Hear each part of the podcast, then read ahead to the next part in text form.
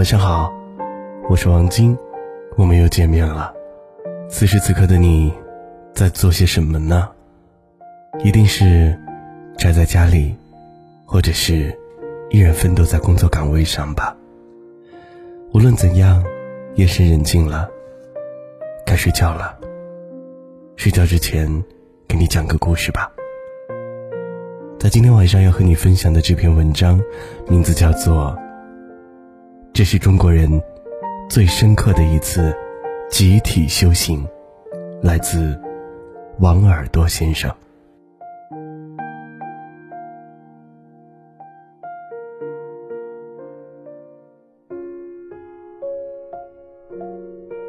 刘慈欣在《流浪地球》里说：“最初。”没有人在意这场灾难，这不过是一场山火，一次旱灾，一个物种的灭绝，一座城市的消失。直到这场灾难和每个人息息相关。二月十号是湖北之外不少地方复工的第一天，至少上亿的人，要么开始在家里面办公，要么戴着口罩走进工厂、公司或者写字楼。这是一个艰难的选择，而所有人只能选择健康和生活的相对平衡。网络上面有一个问题是：疫情当中的复工首日，你有怎样的感触呢？最初心的一个回答是：从来没有哪个时刻像现在一样，让我感觉此前过得太敷衍。以后，我要努力挣钱，认真工作。认真生活。是的，世界安静下来，你才能听得到心跳的声音。经历过生与死和突如其来的变故，你才能体会生活的真相。在家里待了差不多二十天，日子被突然按下了暂停键，你明白的只会是更多。从这一刻起，至少上亿此前不认真生活的人，注定会消失或失踪。而你，最大的感想是什么呢？疫情不仅改变了社会，也正在改变你对世界的态度。刚刚过去的二十多天，就是中国人最深刻的一次集体修行。一个人到底拥有怎样的能力，才能在这个社会立足呢？这个问题有太多的答案，但这次的疫情给出了最明显与直白的结果：健康力才是一个人最大的能力。换句话说，健康才是一切平淡或跌宕生活的起点。所谓健康，不仅是指你体格足够棒。还指你心理健康、适应力强、道德健康。身心健康，你才能不轻易的被病毒感染；道德健康，你就会遵守社会的规则和秩序，不在这样一场大灾难当中被其他人唾弃。你不会轻易出逃，不会隐瞒自己的出行和旅游经历。同时，拥有身心健康和道德健康，你才能在所有的风波里面。安然无恙。寻常的日子里，也许你会有太多通往光鲜或升级版生活的逻辑，但渡尽劫波，你就会发现，强大的健康力才是最颠簸不破的硬实力。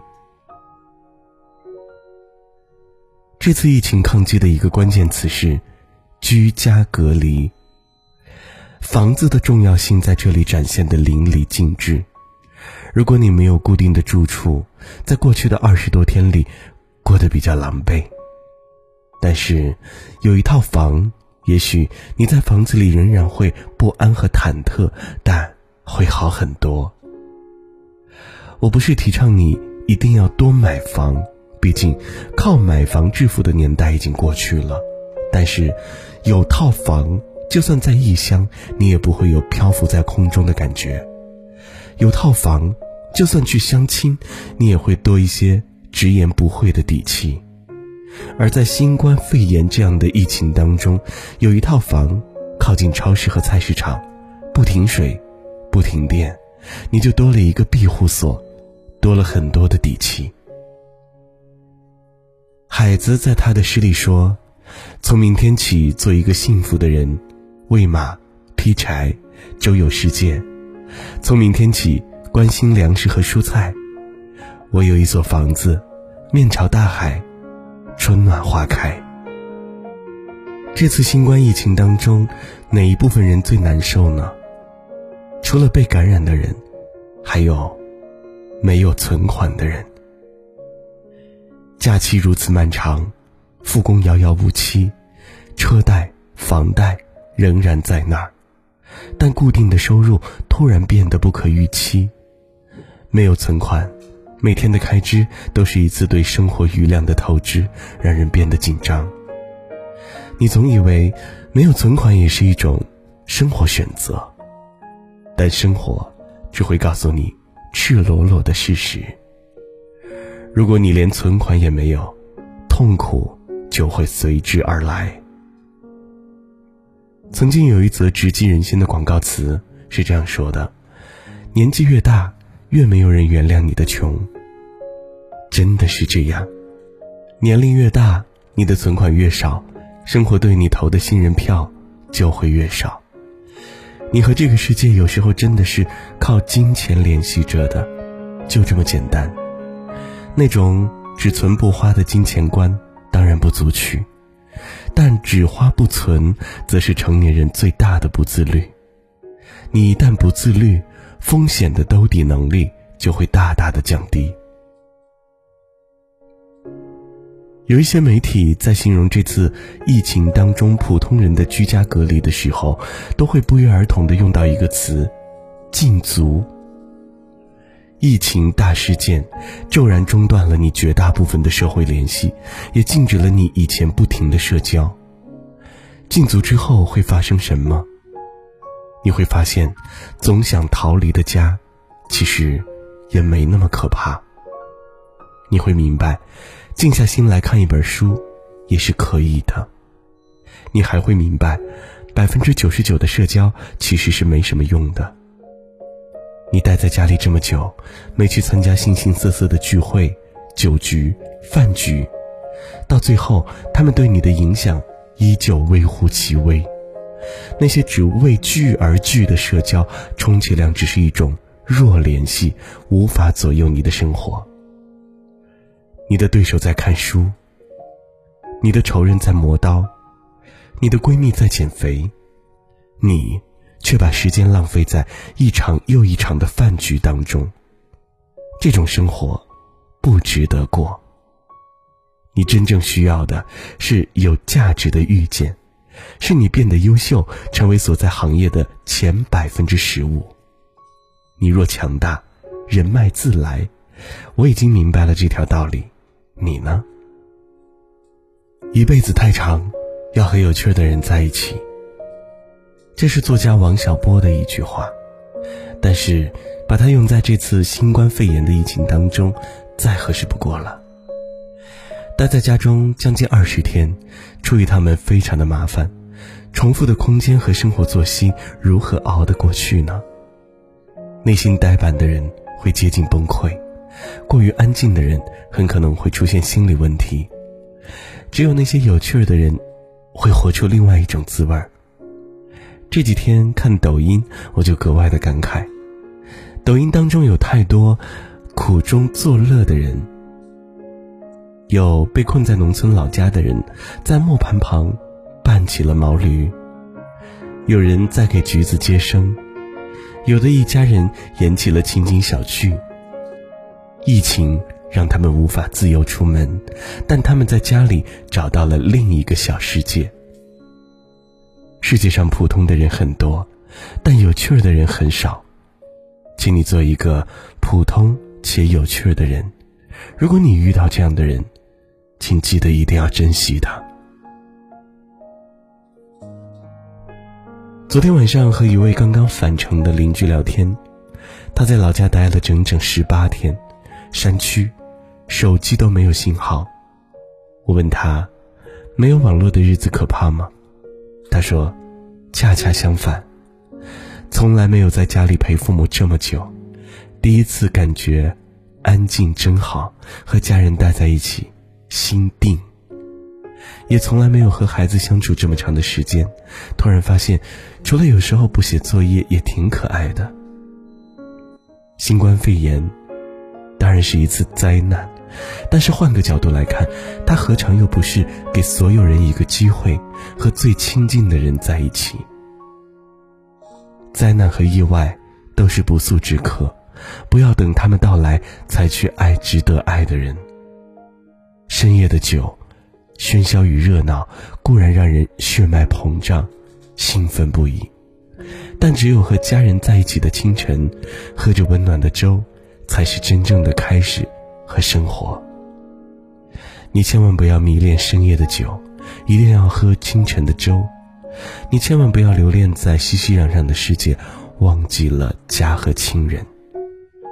回家要趁早，爱父母和亲人。要在当下。不少城市已经复工，被紧急刹车的中国重新开始走在路上，正常的生活也渐渐的被重启，但这不是简单的重启。加缪在《鼠疫》当中说：“对未来的真正慷慨，是把一切献给现在。”武汉继续加油。谢谢那些一直在武汉坚守的人，拐点一定会尽快到来，这是一场所有中国人的集体修行，你一定不要辜负。疫情过后，愿我们都能成为一个有好身体、有风险意识，愿你有房子也有积蓄，愿你既看重身边的人，也远离无用的社交与关系。从今往后，你一定要好好的活着。疫情不仅改变了社会，也正在改变我们对世界的态度。今晚的故事就和你讲到这里吧，我是王晶，明天晚上不见不散了，祝你晚安。忽然之间。天昏地暗，世界可以忽然什么都没有。我想起了你，在上吊自己。我为什么总在非常脆弱的时候怀念你？我明白。太放不开你的爱，太熟悉你的关怀，分不开，想你算是安慰还是悲哀？而现在，就算时针都停摆，就算生命像尘埃，分不开，我们也许反而更相信爱。如果这天地终究会消失，不想一路走来珍惜的回忆，没有你，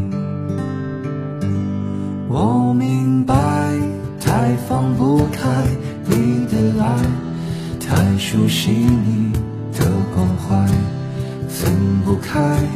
想你算是安慰还是悲哀？而现在，就算时针都停摆，就算生命像尘埃，分不开，我们也许反而更相信爱。我明白，太放不开你的爱，太熟悉你的关怀，分不开。想你算是安慰还是悲哀？而现在，就算时针都停摆，就算生命像尘埃，分不开。我们也许反而更相信爱